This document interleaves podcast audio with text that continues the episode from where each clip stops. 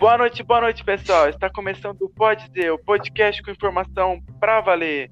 E na noite de hoje, a gente vai estar conversando aí com quatro amigões meus nessa mesa redonda. São eles, Gabriel e Henrique. Boa noite, pessoal, tudo bem? Matheus Coelho. Fala, galera. Obrigado aí pelo convite. É um prazer estar aqui com vocês hoje. Arthur Paiva. Fala, galera. Boa noite, tudo bom? É um prazer estar participando dessa mesa redonda aqui com vocês. Matheus Gutierrez. Boa noite, galera, beleza? É uma honra estar fazendo parte aqui dessa discussão. Muito bom. E o tema de hoje, pessoal, é futebol, torcida e identidade nacional, galera.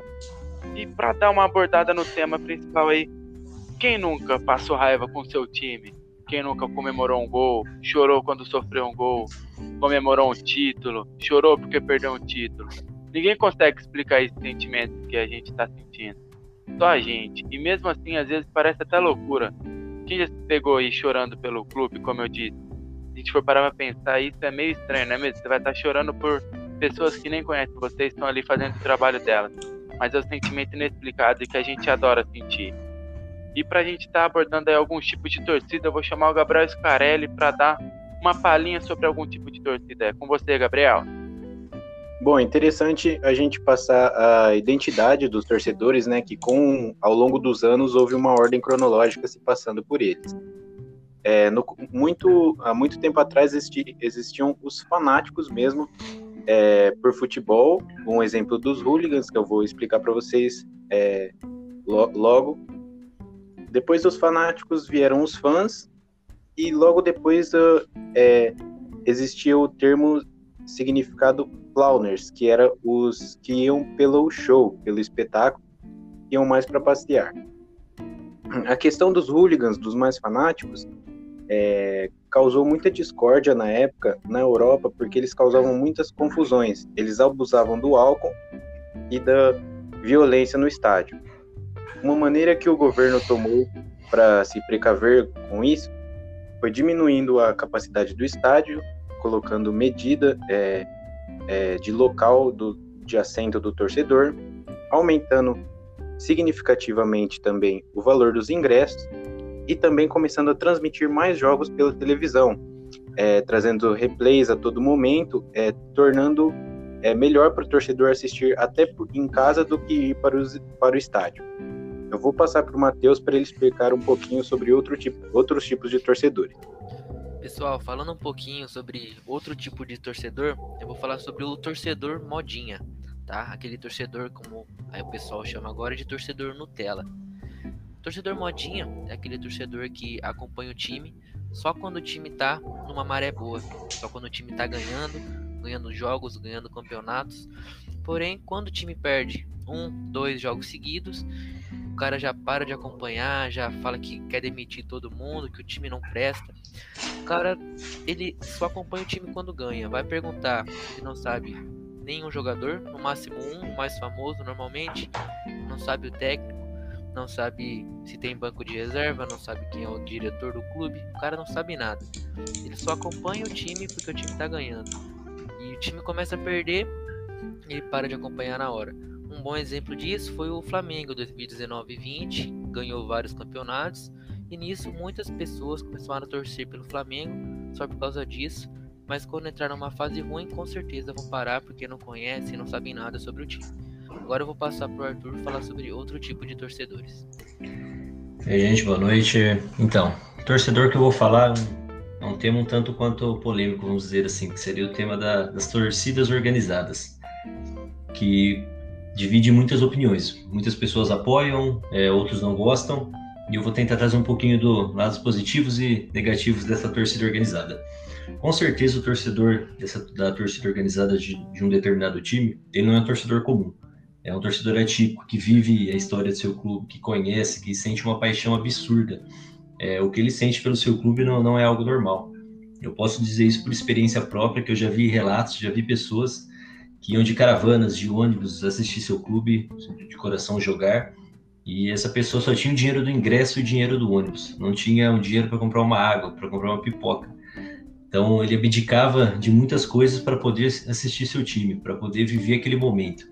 Então, esse torcedor com certeza está numa prateleira diferente de outros tantos. É, o amor que ele sente, o que ele tenta é, transmitir é, de torcida para a sua equipe é sensacional. E esse é o torcedor que você pode ter certeza. Se o time está perdendo de 4 a 0, se o time está ganhando de 4 a 0, com certeza ele vai estar tá lá gritando, vibrando, apoiando. Só que assim, é, não existem só esses torcedores na torcida organizada. Torcida organizada, acredito que muitos de vocês também já viram é, cenas que, vamos dizer que não, não são corretas, né? De vandalismo, de briga, de agressão, é, briga entre próprias torcidas, é, assediando agredindo jogadores da sua equipe, pichando, apedrejando muros do clube. Então, é assim, esse é um torcedor que, na minha opinião, não pode ser considerado torcedor, ele acaba passando um pouco do ponto do que é torcer, do que é sentir a paixão pelo clube. Esse torcedor, na minha opinião, ele não entra nessa prateleira do torcedor que eu citei antes, aquele que tem o amor pelo seu clube, que vai torcer. Essa, essas pessoas, elas acabam passando do ponto. Então, eu acho que não é algo correto. Acaba passando, isso acaba prejudicando o clube, prejudicando os jogadores. Às vezes, jogadores querem ir embora por conta de agressão. Então, na minha opinião, esses seriam são os torcedores que acabam prejudicando essas torcidas organizadas, que eles acabam deixando elas com uma fama, com um nome ruim. Porque muita gente, quando fala de torcida organizada, acaba associando com briga, com vandalismo. Então, esse torcedor não acaba agregando. Para mim, o torcedor que agrega é aquele que eu disse, que torce, que vive o time, que sente paixão pelo time e não chega nesses atos né, de vandalismo e de briga. E agora eu vou querer ouvir um pouquinho sobre o Matheus Gutierrez, que antes da gente vir gravar essa, essa, mesa redonda, a gente vem conversando um pouquinho no carro. Então eu queria saber um pouquinho o que ele tem para falar disso e de mais outro assunto que ele vai tra trazer para vocês. Estou curioso, Matheus. Opa, claro. Aproveitando o gancho aí da, torcida organizada, torcedor fanático. Torcida organizada, todo mundo sabe que aqueles que não, não apedrejam, não quebram o CT, os carros dos jogadores, a galera ajuda até a diretoria né, dentro do clube. Então, todas as torcidas organizadas têm um papel importante aí dentro de cada clube. Mas também tem aquele torcedor de sofá que a galera alfineta, corneta, né? Principalmente os fanáticos que vão para os estádios todos os jogos, acompanham o time ali sempre, todo jogo tá ali no, no estádio, faça frio, faça chuva, independente. E agora, né, nesse tempo de pandemia, não tá tendo mais torcida nos estádios, então todo mundo é torcedor de sofá. Então a galera que tanto criticava acabou caindo aí né, na mesmice. Mas tem essa essa briga, eu diria, por causa que a galera que apoia, que vai no estádio, que ajuda o, o clube, o time com dinheiro é, acha que eles são mais torcedores que a galera que é torcedor do sofá, né? Porque a galera não sai de casa, fica lá tranquilo, quentinho, a cervejinha no sofá.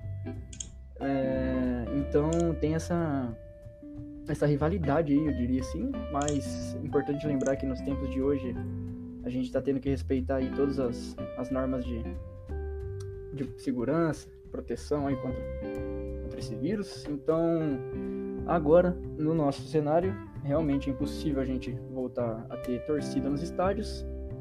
Então, acho que, por enquanto, o que resta pra galera, todo mundo torcer dentro de casa, independente de onde seja. Se tiver condição, quando for possível retornar aos estádios, aí sim a galera volta a ir para os estádios, torcer, mas se não, importante é apoiar o time independente do lugar que esteja, seja em casa, no bar, na rua, qualquer lugar. A galera não pode é, abrir mão de torcer pro time, né, independente da fase, do que esteja acontecendo, porque daí aí já viu, né, o time deslancha, aí vira aquela, aquela complicação, aí fica feio. Mas basicamente é isso aí. Tem alguns tipos de torcedores de sofá que a gente conhece de longe, né? Aquele que grita quando a televisão trava ou alguém tá na frente o vizinho que grita antes do gol, aquele amigo que quando ia pro estádio manda mensagem pro outro amigo que ficou em casa antes do gol sair na televisão, aí acaba estragando o momento. O torcedor que acha que é técnico fica mandando o jogador jogar pela ponta esquerda, pela ponta direita, fala a substituição que tem que fazer, só cornetando.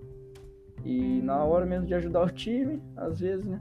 Nem, nunca foi em um jogo por quem não gosta, nem quer ir. Então, às vezes a gente tem que pensar um pouco esse conceito, né? Fica julgando e banalizando aí o time dentro de casa.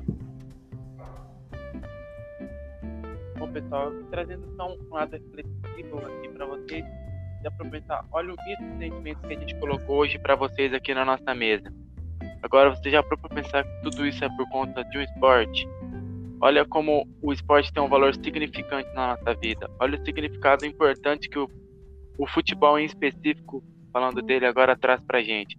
Olha o tanto de sentimento, tanto de emoção que a gente passou aqui nesse podcast para vocês. Agora imagine só como uma pessoa é capaz de sentir tudo isso. É aquele amor, é aquela paixão que a gente não sabe explicar, como eu disse no começo. Bom, pessoal, eu espero que vocês tenham gostado muito da nossa mesa redonda. Espero estar voltando em breve com mais assuntos para vocês. Muito obrigado por vocês estarem acompanhando a gente até agora. Até a próxima. Valeu! Valeu, gente. Boa noite. Boa noite. Valeu, pessoal. Boa noite.